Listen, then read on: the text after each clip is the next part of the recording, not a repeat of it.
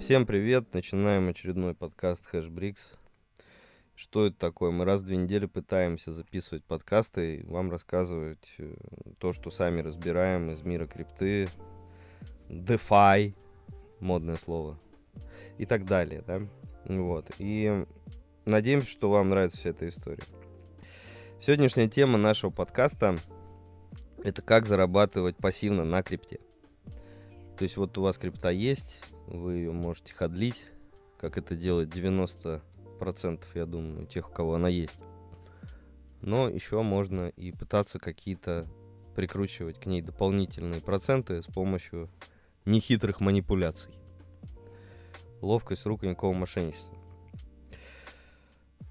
Есть вообще несколько основных способов заработка на крипте, скажем так, назовем их э, фикстынком, если мы делаем референс на обычные фиатные бумаги, фиатные деньги. Так, мы, экономику. после э, этих англицизмов 80% нашей аудитории мы уже потеряли. Пока. Продолжай. Короче, вклад в банке, если так понятнее. Вот у вас есть деньги, вы их не держите под подушкой, а отнесли в банк, чтобы получать проценты. Вот это называется фикс инком там у некоторых чуваков. А вот эти проценты, собственно говоря, вам начисляются с какой-то там периодичностью, и вы счастливо можете на них жить, если хотите. А, Ну так вот, что касается процентов, которые вам может приносить тот или иной вид криптоактивности. Э, Первая well, ну, известная история это майнинг. Э, Про него мы говорили уже достаточно давно. Здесь э, ничего э, такого нового. То есть я сейчас про алгоритм Proof of Work. Доказательство выполненной работы. Вы покупаете железо, это или видеокарта, или ASIC, вставляете его в дата-центр или дома под столом и получаете стабильный раз в 10 минут в случае с биткоином. По-моему, там раз в 3 минуты, не помню. В случае с эфиром, э, или даже больше, быстрее, э, свое вознаграждение и, собственно говоря, тем и довольствуйтесь. Вторая история это майнинг на, э, по сути, ну я ее так называю, майнинг на алгоритме Proof of Stake. Сейчас это называется стейкинг, модное слово. Например, там еще 4 года назад называлось, еще был такой вариант, там, майнинг на нодах. Ну, сейчас это, в общем, стейкинг называется, когда вы в алгоритм Proof of Stake закидываете э, какой-то какую-то монету, да, которая является нативным токеном этого алгоритма. И, собственно, эта монета подтверждает транзакции в этой сети и тем самым вам приносит комиссию за подтверждение этих транзакций. Это стейкинг.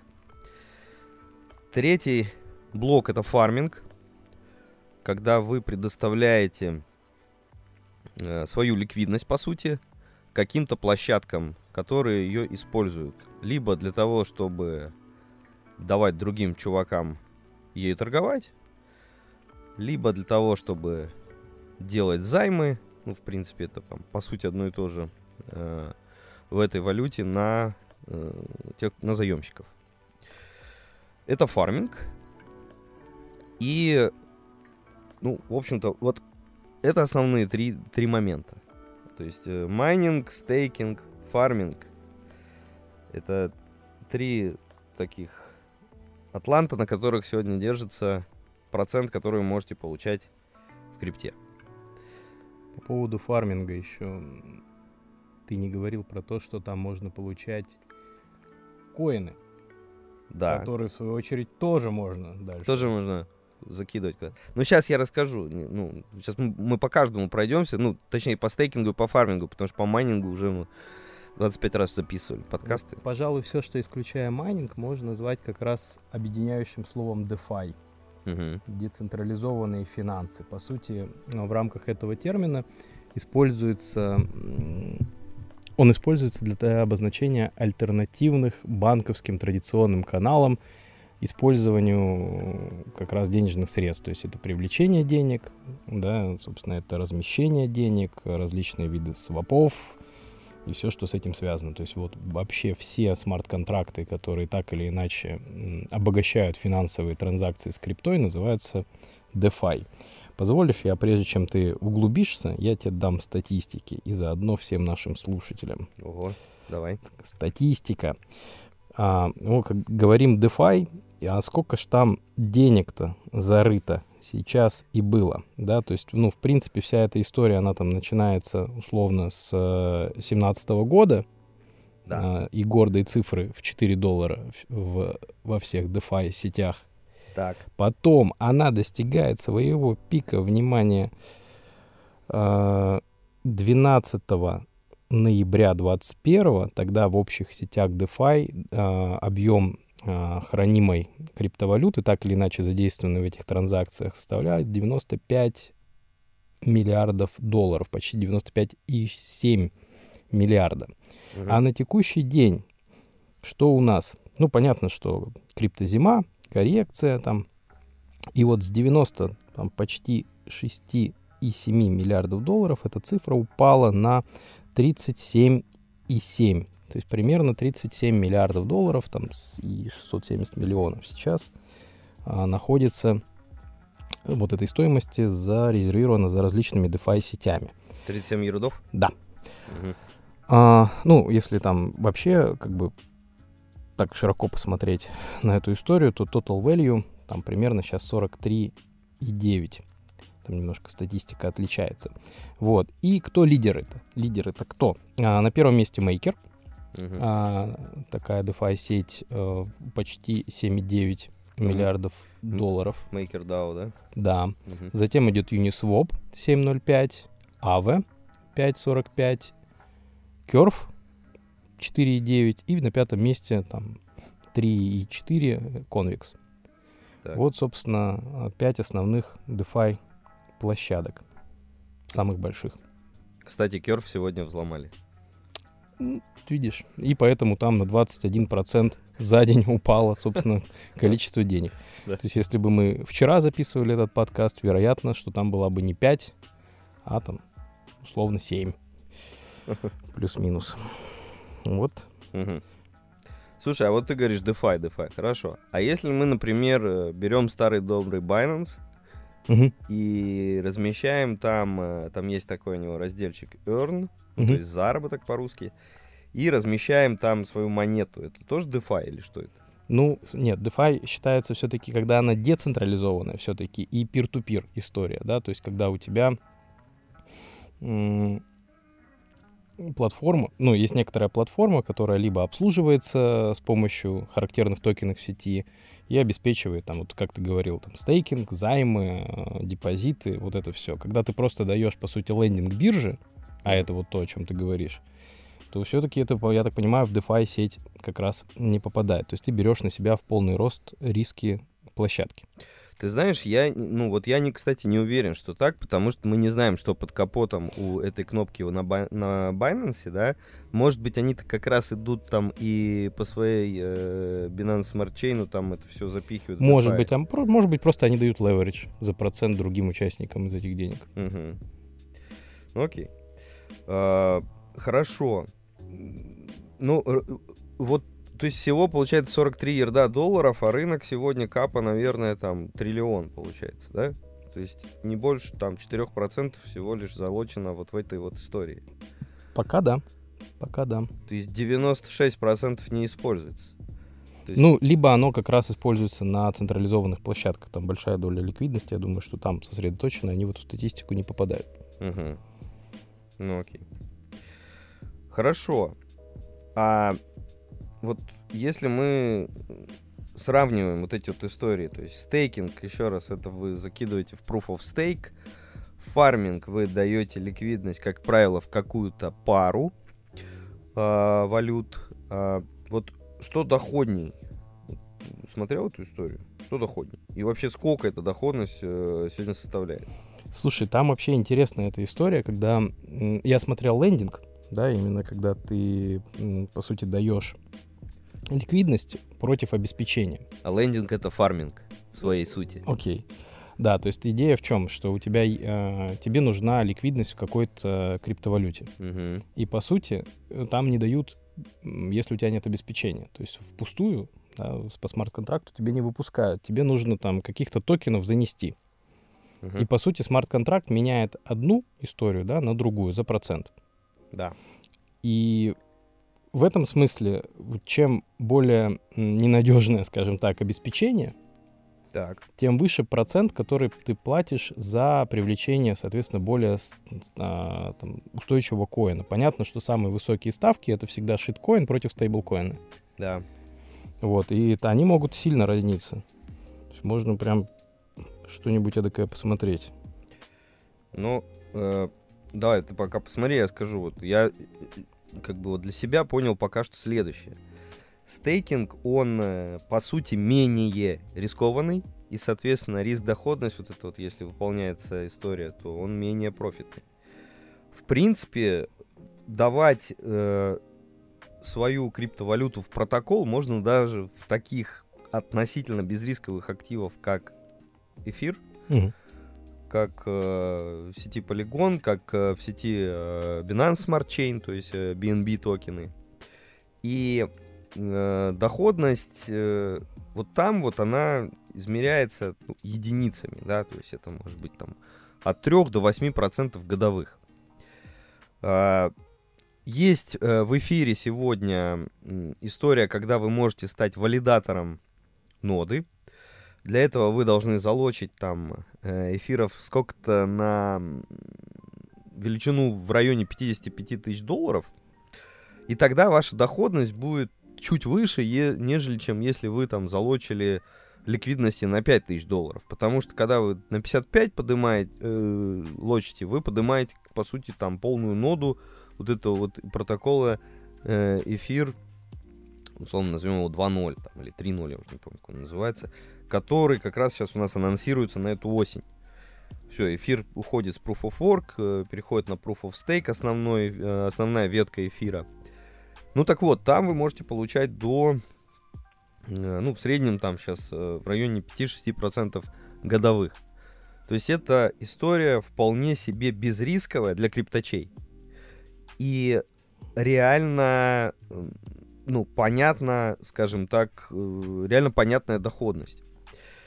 Э, Если же вы э, идете и валидируете своей монетой Proof of Stake в других, скажем так, менее популярных протоколах, то доходность там возрастает, потому что почему вы получаете вознаграждение в токенах этого протокола, вы можете получить в каких-то щит токенах э, вознаграждение, для того, чтобы вас побудить туда зайти, доходность увеличивать. Она может быть 10-20 годовых, ну вот примерно вот в таких вот величинах. Это что касается стейкинга. А, а вот что касается фарминга, там вообще нет предела э, фантазии. И, естественно, если вы э, кладете в, какую-то пару, в которой токены могут изменяться там, в течение суток в разы, то и ваша доходность в этой паре будет гораздо выше, выше нежели там вот то, что я говорил по эфиру, да. То есть вы можете получать там 100 годовых, 300 годовых, ну, правда, пару дней. Потому что, ну, например, там токен сильно э, падает, да, и люди его люди его торгуют активно, там, шортят, соответственно, занимают его, чтобы открывать сделки в шорт, Про- э, продают то, чего у них, ну, продают заемные то- э, монеты. И там доходности могут достигать вот этих вот сотен процентов годовых, но длятся они не так долго. Конечно же, фарминг э, на э, парах э, устойчивых, в первую очередь там стейбл, на стейблкоинах, э, э,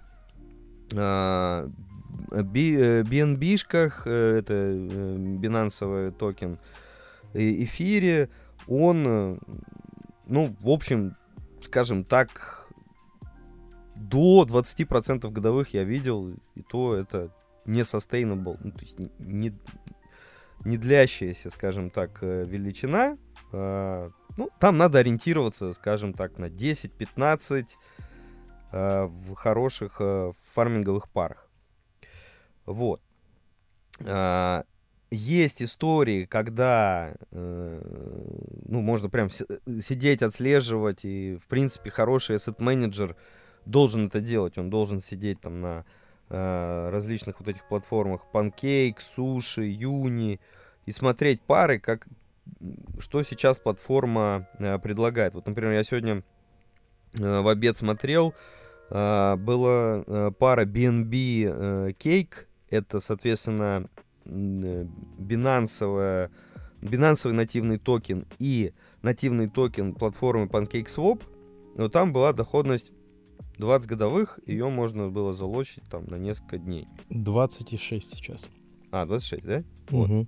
И э, там вот, как ты правильно сказал, они э, выдают тебе в ответ на этот твой блок LP, э, это Liquidity э, Provider токен, да, такой некий, он так и называется, по-моему, BNB э, Cake, и ты его еще можешь э, там куда-то куда прикрутить, куда-то еще положить, но этом не знаю, что ты получишь там, ну это уже не, не столь важно.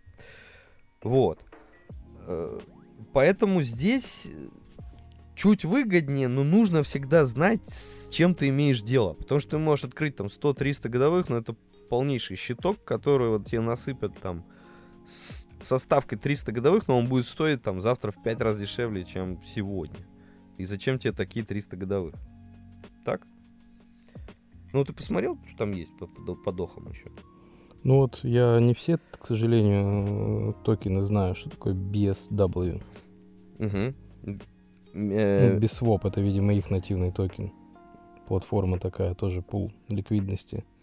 Вот они против Binance дают э, 47% годовых. Угу.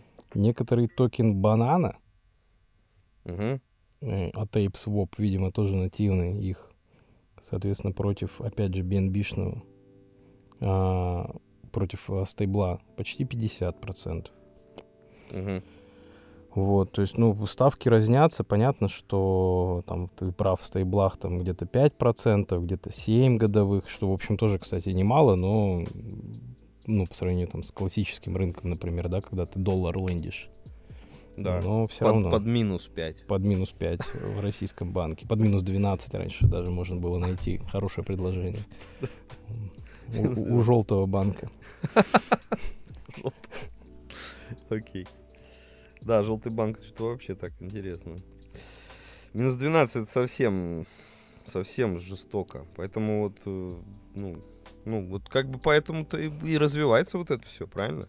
Это же не от хорошей жизни-то все. Давай про риски. Так. Поговорим. Ну, Они давай. же есть. Ой, слушай, да там рисков вообще пруд пруди. И основной риск то, что никто ничего не понимает. Вот, ну, вот так вот, если дву, дву, в двух фразах выразить. То есть ты куда-то стейкаешь со своего кошелька как-то нативно, как, как любят люди нас, нажимая кнопочки, которые тебе подсвечивает платформа, ничего не понимая особо. И тебе говорят, чувак, завтра сюда выскочит э, 20 ставка за день. Вот основной риск, то, что это все равно остается рынок или для профиков, или для гиков, или непонятно для кого. Вот такого, чтобы человек, все понимая, нажал кнопку, здесь нет. Вот я считаю основной риск. И при этом, знаешь, декларируется абсолютно открытая инфраструктура. То есть, как бы идея в том, что вот все, все публично, ты во всем можешь разобраться, но никто ни хрена не понимает. Не, ну конечно, да. Идите посмотрите наш э, код на гитхабовском репозитории. И чё? Сам факт, понимаешь, он должен быть тебя уже э, это, кстати, мне кажется, это потрясающее, на самом деле, изобретение криптовалютного рынка, когда ты ни, ни из чего не делаешь секрет, понимая, что все равно никто не пойдет разбираться. То есть я думаю, что как бы классической банковской системе пора к этому прийти. Просто посмотрите все, вы все равно ничего не поймете. Да.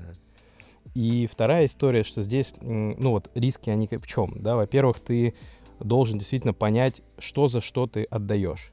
То есть э, потому что, в принципе, они декларируют, что необеспеченных займов их нет, Мгм. но не всякое обеспечение, так сказать, можно считать обеспечением, да, то есть ты, по сути, отдаешь, допустим, стейбл, получаешь какой-то шиткоин, и что? Да, у тебя его много, да, на момент выдачи свопа он составлял там 120-130% обеспечения, но он за день делает там 50% волатильности, это, в принципе, и есть беззалоговый займ Мгм. в эту платформу. Это первый риск, да, что у тебя то обеспечение, которое тебе по смарт-контракту приедет, оно легко может стоить там ноль. Да. Второй риск, который ты на себя берешь, это риск пула, да, потому что ты, ну вот там взять пример там с той же Террой, например, да, там, или вот ты говоришь, там вот только что взломали, Керф. то есть, да, Curve, или в принципе там что-то ты не понимаешь внутри, а он как бы оказалось не совсем децентрализованный. И там есть какие-то инфра- большие инфраструктурные риски, например. Мгм. И по сути ты, как бы получая эти проценты, ты берешь на себя а, риск той платформы в конечном итоге, в которой ты, соответственно, там лендишь или фармишь, как, как, как уж угодно назови. Это вторая история, да, которую тоже до конца люди, не, мне кажется, не осознают. А, ну и, наконец, конечно, там инфраструктурный риск взлома. Да, потому что когда ты этим протоколом пользуешься, по сути, они уже как бы у тебя не совсем, так сказать, в холодном хранении оказываются. Да. То есть это тоже важно, да, и получается, что здесь рисков-то их много, и до конца, мне кажется, ни один из них клиент не понимает.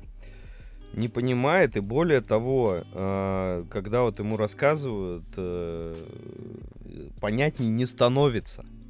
Понимаешь, еще в чем проблема? Вот когда у тебя в банке, например, там кто-то крадет деньги, еще можно объяснить, почему это произошло. Ну, например, украдено кодовое слово из личного досье, поменены, соответственно, пароли через телефон, через колл-центр. Ну, то есть человек понимает, как произошло физически. А, например, вот как сегодня было с Curve, они написали следующим образом.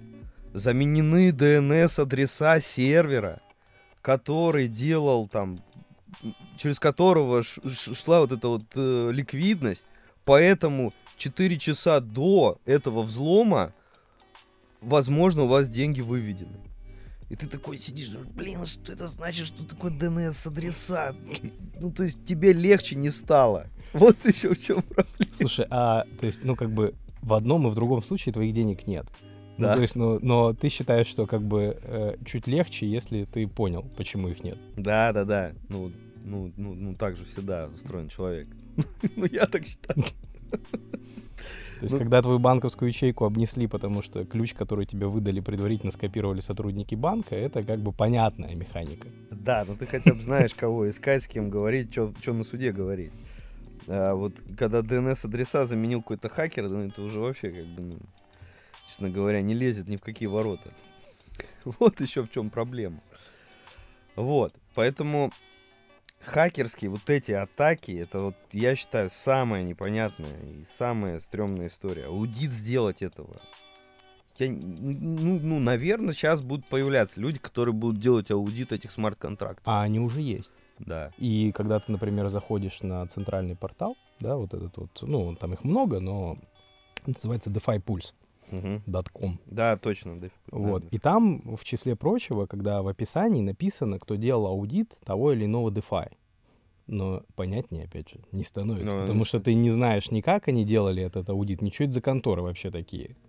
Да. Потому что, по сути, здесь не, нет устоявшегося рынка, что кто-то может, там, знаешь, какой-нибудь большая крипточетверка Мгм. аудиторов. Вот, да, то есть, что ты знаешь, что если эти ребята там проверили, значит, плюс-минус там все нормально. Такого рынка нет, поэтому от того, что делают они этот аудит, не делают этот аудит, в принципе, с точки зрения пользователя безопаснее не становится. Да, вот это самая большая проблема. Поэтому аллоцировать сюда, наверное, нужно ровно столько, сколько сейчас аллоцировано. То есть вот ты вот посчитал, там получается там меньше 5%. Ну, это, знаешь, там, как это, а, большая доходность и деньги, которые отправляются условно в последний путь. Да. Если у вас 5% с доходностью 100, ну, это, в принципе, все равно, что 100% с доходностью 5. Ну, глубокие мысли задвигаешь, философские. Поэтому, э, ну, в общем-то, э, ну, вот нужно просто понимать, что эта вся история, она пока что ненадежная, туда аллоцировать, я считаю, не больше 10% своего э, вот, криптокапитала. И причем его надо очень тонко намазать, как, знаешь, как, как масло на бутерброд. То есть Мгм. выбрать там условно пятак самых э, больших DeFi сетей, и Мгм. внутри каждой по чуть-чуть, аккуратненько, соответственно, эту историю проинвестировать. Таким образом, ты хотя бы застрахуешься от того, что какую-то конкретную сетку DeFi, да, сломают. Ну да.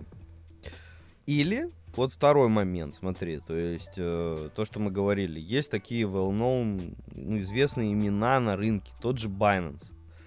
Вот он, когда вы там на Binance нажимаете кнопочку Earn, заработок, и туда отправляете свои денежные средства в крипте, он, получается, ими владеет, несет ответственность, и Binance уже, но он действительно считается, что он там обвязан кучей всяких там законодательных актов в каждой стране, в которой он осуществляет деятельность. Ну и как-то типа он нормально дружит с риск-менеджментом внутри себя.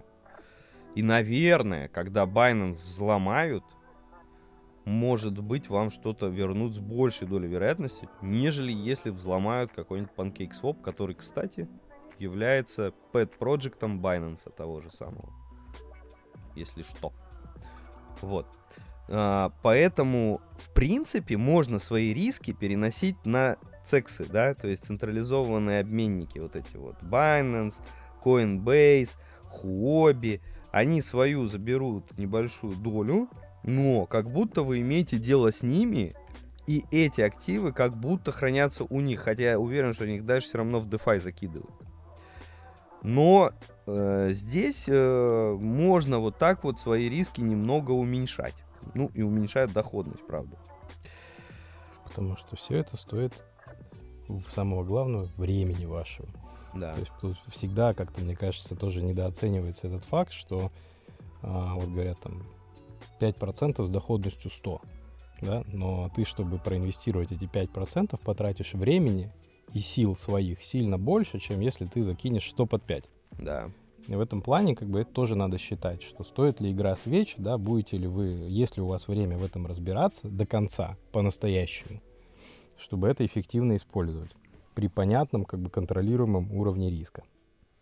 Ну, поэтому, собственно говоря, и э, развиваются там платформы лендинга, которые вот вы с ними имеете дело. И, кстати, еще развиваются платформы фродового лендинга, Ну, которые говорят, а ты не хочешь в этом разбираться? Так мы уже за тебя разобрались, ты просто здесь кнопку отнажми, нам отправь, а мы там раскидаем. мгм. То есть такой, как называется, там easy farming. Тоже Мгм. такие штуки появляются. И вот мне кажется, здесь внутренних рисков там за- вообще на пароход. М. А как отличить э, фродовый этот лендинг или не фродовый? Да вот понятия не имею. Ну, мне кажется, что везде, где ты до конца ручками сам ничего не делаешь, а просто нажимаешь волшебную кнопку «Заработать денег» и забываешь про это, можно рассчитывать, что это, скорее всего, фрод. Слушай, ну, не знаю, вот тот же самый Pancake, э, пытаясь что-нибудь сделать, он, он реально очень user-friendly. Вот, вот просто ничего не хочется читать. Он эти кнопочки мультяшные там тебе выдает, там, нажми сюда, нажми сюда, нажми сюда. Подрубаешь свой MetaMask, и он там на нем сам все делает. И при этом Pancake это, ну, э, в принципе, имя такое уже серьезное. И объем большой. Да, и объем большой. То же самое и Uniswap. А, поэтому, ну, ну, я не знаю, наверное, здесь просто нужно знать. Вот как в банках существует понятие, да, ты знаешь, что этот банк хороший, а это, например, непонятный. А как ты это узнаешь? Ну, наверное, рейтинги можно посмотреть, да. Существует там сколько, вот получается, total value locked есть такой показатель, это сколько стоимости залочено через эту платформу, то есть насколько она популярна. Если мы берем аналогии с банковским рынком, да, это можно просто там рейтинги банков по Объему активов. Да, стоимость чистых активов или по капиталу. Вот. А, опять же, все равно медийность, она тоже имеет значение. То есть тот же самый Binance, э, Uniswap, SushiSwap, они на слуху, как говорится. Нужно знать, нужно немного подучить матчасть перед тем, как вы туда заходите и понимать вообще, на какой платформе вы работаете. Но, опять же, опасайтесь фишинговых вот этих вот всех сайтов с черточками, с подчеркиваниями, вроде там SushiSwap, черточка или SushiSwap какой-нибудь IO, а не com. И уже, ну это я сейчас условно, и уже вы попадаете на фишинг. Это сайт, который крадет ваши данные, если кто не знал. Вот, а выглядит как э, оригинальный сайт э, нормальный. Вот, поэтому, конечно, вот сейчас вот, вот сейчас уже начинают развиваться, наверное, команды, которые могут брать в управление у вас вот эту вот всю историю, знать сами, сами они знают, куда размещать. Уверен, пока что не несут за это никакой ответственности. И а если несут, то обманывают. Если говорят вам, что мы разделим риски, обманывают, потому что, ну, как они их с вами разделят. Но все равно вот э, такие команды есть, они будут появляться вообще как грибы после дождя в ближайшее время, я уверен. Вот. А, но и не забывайте про риски, которые вот мы на том подкасте обсуждали. Celsius Network, отличный э, такой э, лендинговый э, сервис, который... Большой. Да, большой который, кстати, продолжает работать. Если вы сейчас зайдете на сайт Celsius Network, все нормально. А, все работает, и ребята продолжают, в общем, осуществлять операции. Их токен вырос в цене с тех пор, как мы все это записывали две недели назад. Сейчас посмотрим, насколько. Ну вот он сегодня на 20% вырос просто. А, ну вот смотрите, то есть, если тот же Celsius мы смотрим, он э, стоил 0.43 6 июня. Когда стало более-менее известно его проблемах, стоил 1 доллар 20 июня. Потом опустился до 0.8, а сейчас 2.3 стоит. Ну, то есть там э, он отрос. И, э, ну, как-то они, видимо, решают свои проблемы, и есть доверие им. Кстати, тот же самый Керв, который сегодня был взломан. Вы что, думаете, он сегодня куда-то улетел? Нет. Он э, вначале э, там просел на величину, не знаю, там, сколько там, 10%. Потом вырос на 10%. В итоге остался неизменным за последние там 5 дней. Ну, практически. То есть он за 5 дней потерял 3,5% всего. При том, что сегодня все узнали о том, что его взломали. Ну, там взломали, они сами сказали, ребят, там в течение четырех предыдущих часов перед взломом нужно просто проверить свои э, контракты и э, желательно вывести средства. Ну, то есть там как-то ограничена взломана платформа. Тоже, видите, зависит. Вот. Второй вопрос, кстати, интересный. А это вот сейчас вот мы все обсуждали, это для физиков же, да? Для да. физлиц. А для юриков есть такое где-то вообще на Западе? Там, наверное, есть уже, да? То есть... Э, Что ты имеешь в виду? Ну, вот вы, как физлицо, вольны делать там более-менее все, что хотите, и э, у вас риск-менеджмент ограничен собственной головой. У юрлиц, как правило, больше каких-то ограничений, там регуляторика разная бывает и так далее. Но я посмотрел, и уже появляются DeFi э, сервисы для юрлиц, ну, в, в основном на американском рынке. Э, Fireblocks вот такой называется э, протокол, который позволяет юрлицам, вот они как пишут, access permission DeFi with Fireblocks. То есть типа Fireblocks э, делает весь KYC, весь KYB и AML compliance DeFi и приходит к юрлицам и говорит, ребят, мы все посмотрели, пожалуйста, используйте вот это вот через нас. Мы отвечаем. Очень круто. А, ну, я думаю, что это, естественно, какую-то они ответственность берут на себя, эта платформа. И э, по идее там инвестиционные какие-то институты, они могут вот э, сейчас идти э, в этот сегмент с помощью вот таких вот провайдеров, которые делают некий аудит, и это уже происходит. И, кстати, вот, э, пользуясь случаем, скажу, что крупнейший фонд э, международный э, по управлению активами BlackRock, да, он э, объявил, по-моему, на той неделе, что начинает сотрудничество с Coinbase по э, тому, точнее, он рассматривает на процедуру начать это сотрудничество и предлагать своим клиентам э, какую-то аллокацию в крипту. Никто не знает, там, сколько это будет, там 1% от активов, 5% от активов. Но просто вот сам уже факт того, что крупнейший американский фонд по управлению, в том числе пенсионными активами, уже начинает э, какую-то часть планировать, аллоцировать в крипту, ну это вообще просто шаг вперед. Э, там, кстати, на этой новости э, очень сильно вырос Coinbase, который до этого Кэти Вуд продала. Мы вот в, том, в, тот, в том подкасте это рассказывали. А Nvidia купила. Nvidia купила. И, кстати, молодец. Nvidia это вообще must have в портфеле. Ну ладно, инвестиционный совет или рекомендация. Так, for info. А, поэтому для юриков же тоже очень важно. У них-то свои процедуры внутренние, понимаете? Но вот это сейчас, пока мы там смотрим издали на это все. Если у нас это все придет, ну, тоже же будет. Э, ну, нужно понимать, как сейчас на Западе эта мысль развивается. Вот. А, поэтому пока что констатируем, что все вот эти вот э, пассивные, скажем так, заработки на крипте это больше для физлиц. Но корпораты тоже начинают заходить в эту историю.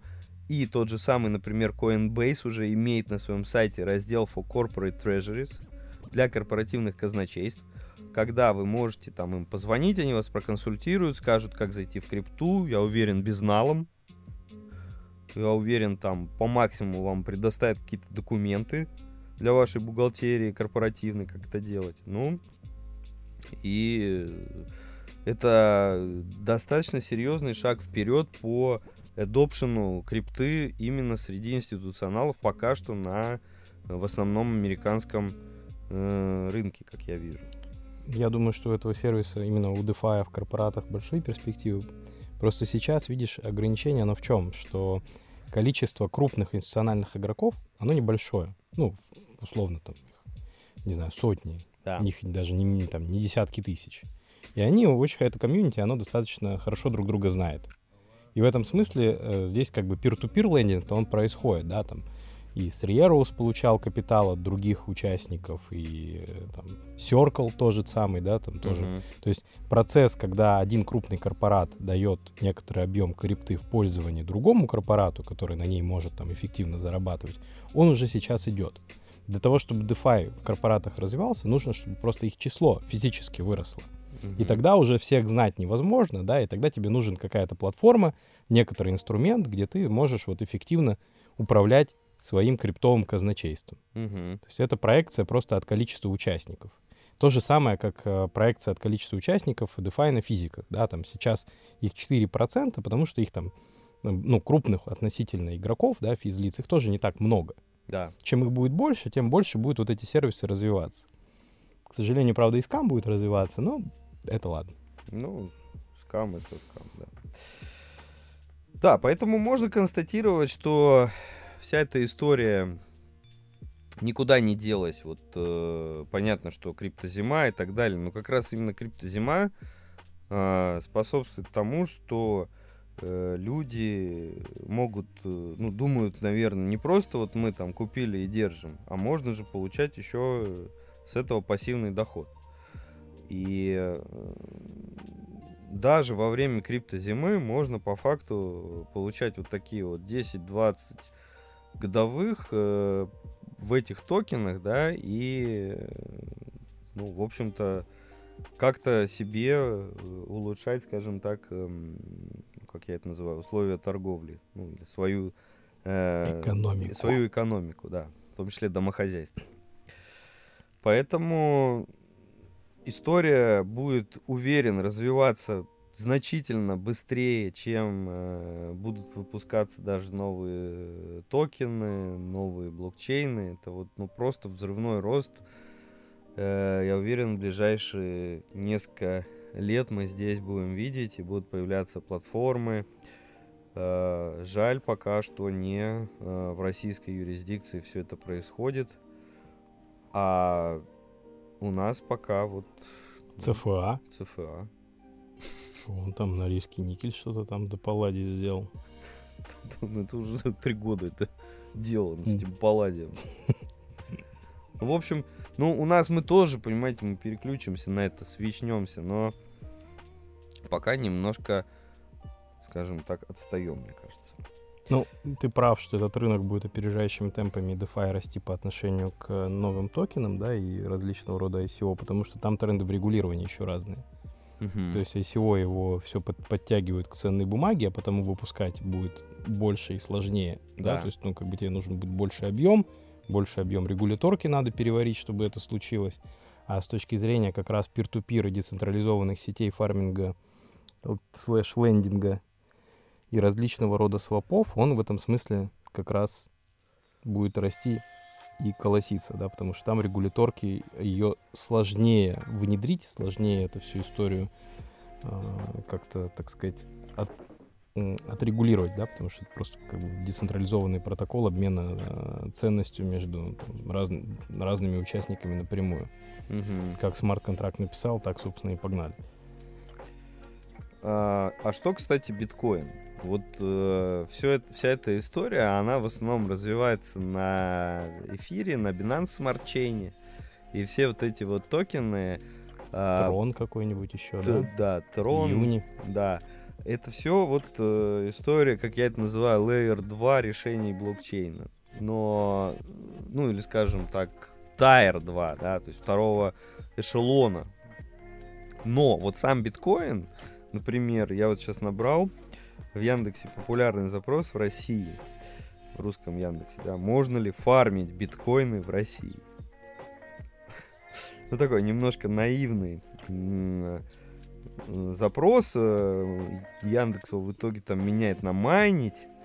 А, Ну, и это неспроста, потому что как раз вот сегодня нормальных а, для российского, по крайней мере, юзеров решений о том, что вы можете куда-то закинуть биткоин и а, получать с него более-менее нормальную доходность, нет. А, почему? Ну, потому что сама модель биткоина, она дефляционная сама по себе. И э, вот э, стейкать биткоин, э, ну, вот почему-то почему-то нет таких пар. Вот давай посмотрим, не знаю, там кейк есть там что-то с битком связано. Мне кажется, там просто э, ну, ну нету его. Или вот OneInch, да, тоже известный э, DeFi э, протокол. Вот э, там э, выбрать BTC для того, чтобы свопнуть его невозможно. Есть только wrap BTC, это обернутый биток, который, кстати... А, ну вот, все, с биткоином понятно. То есть ты идешь в сервис, который оборачивает твой биткоин, себе берет биткоин, а ты- тебе выдает wrap, то есть обернутый, и ты его дальше идешь, стейкишь и фармишь. А врапается он, соответственно, в протоколах эфира или Да. BSC. Все, так. Можно, получается, можно. Ну, э, поэтому, окей, да, потому что, ну, в любом случае люди торгуют, у них есть пара с битком, и биток нужно предоставлять для того, чтобы эта торговля шла, поэтому проценты есть. Да, вот так. Окей. А, и, кстати, вот новость напоследок. Эм, очень важная, очень нужная, интересная и плохая. Чего? А, это то, что э, такое подразделение есть в Штатах OFAC, OFAC называется. Управление по контролю за иностранными активами Минфина США, с которой наши граждане очень хорошо уже знакомы. Так вот, оно внесло в санкционный список сайт криптовалютного миксера Tornado Cash, а также связанных с ним 39 эфир и 6 USDC адресов.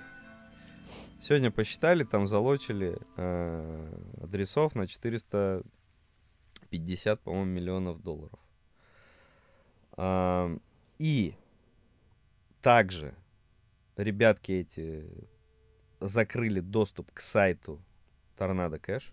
Это очень важно. И также удалили с GitHub репозиторий с кодом э, Tornado Cache. Tornado Cache, я вам скажу, это важная составная часть экосистемы. Э, это миксер, через который в том числе э, там, ну, хакеры, естественно, даркнетовские шли транзакции, но шли и транзакции, в которых отправитель и получатель пытались там порвать цепочки между собой. Это были там вполне э, нормальные транзакции, просто люди пытались замести следы, чтобы не, не, ну, никто не видел, да, кто кому что отправил. Но вот так вот, э, это российская была, российский сервис, российский, российская платформа, а, и теперь это заблокировано. То есть э, вот это один из немногих пока что прецедентов, вот такой вот кибер, киберпротивостояние американских э, вот этих вот э, надзорных органов в мире финансов и э, российских э, решений, крипторешений. Э, я ни в коем случае не пытаюсь сказать, что это были белые рыцари там и True Crypto ребята, которые все это делали. Конечно, там, повторюсь, и даркнетовских транзакций, скорее всего, было очень много. Но кто сказал, что их сейчас мало в эфире или там э, в Салане, да, которая там, американцами покрывается. Это тоже, э, там тоже их предостаточно. Просто сама по себе идея миксера, она ну, полностью не прижилась в американских головах. И видите, какое они имеют влияние. Не просто с гитхаба удаляют там э, репозитории, удаляют ваш сайт и все, до свидания. Поэтому децентр, биткоин пока что, как, как я вижу, он пока что все равно децентр, хотя Foundry US Pool, он все равно набирает обороты, но это мы отдельно с вами обсудим. Но все равно он остается пока что самым децентрализованным решением. Это ну, это как, True Crypto это реально спасение пока что от вот такого вот вселенского диктата а, ребят вот этих вот из, из Соединенных Штатов. Ну, теперь живите с этим. Ты умеешь красиво закончить. Да. Поэтому э, не забывайте, что важная часть вашего портфеля должна быть в битке и только биток. Э, 100% пока что гарантирует вам более-менее надежность вот в этом плане. Интересная, кстати, мысль напоследок родилась, что дали бы ему, ну, то есть, понимаешь, всегда есть, ну, у меня мнение, что его, он до сих пор существует просто потому, что он успел вырасти, пока его никто не заметил. Пяток? Да. Ну, похоже, да. Потому ну, что если бы сейчас, вот в 2022 стартовал бы проект, которым вот как раз есть полный децентр, да. proof of work, как бы э, некоторая там анонимизация, то я думаю, что судьба Торнадо Кэш была бы ему обеспечена. Да, похоже. Согласен. Ну, особенно в 22-м. Скажем так. Да. Ну что, всем пожелаем хорошего дня, вечера или когда вы нас там слушаете. Вот, оставляйте свои комментарии, нравится, не нравится, что поправить. И у нас не за горами эфир по вопросам наших слушателей, когда мы наконец-то узнаем, все ли Всё. готовы слушать, что такое фикс инком. Да. Всего вам доброго. До свидания.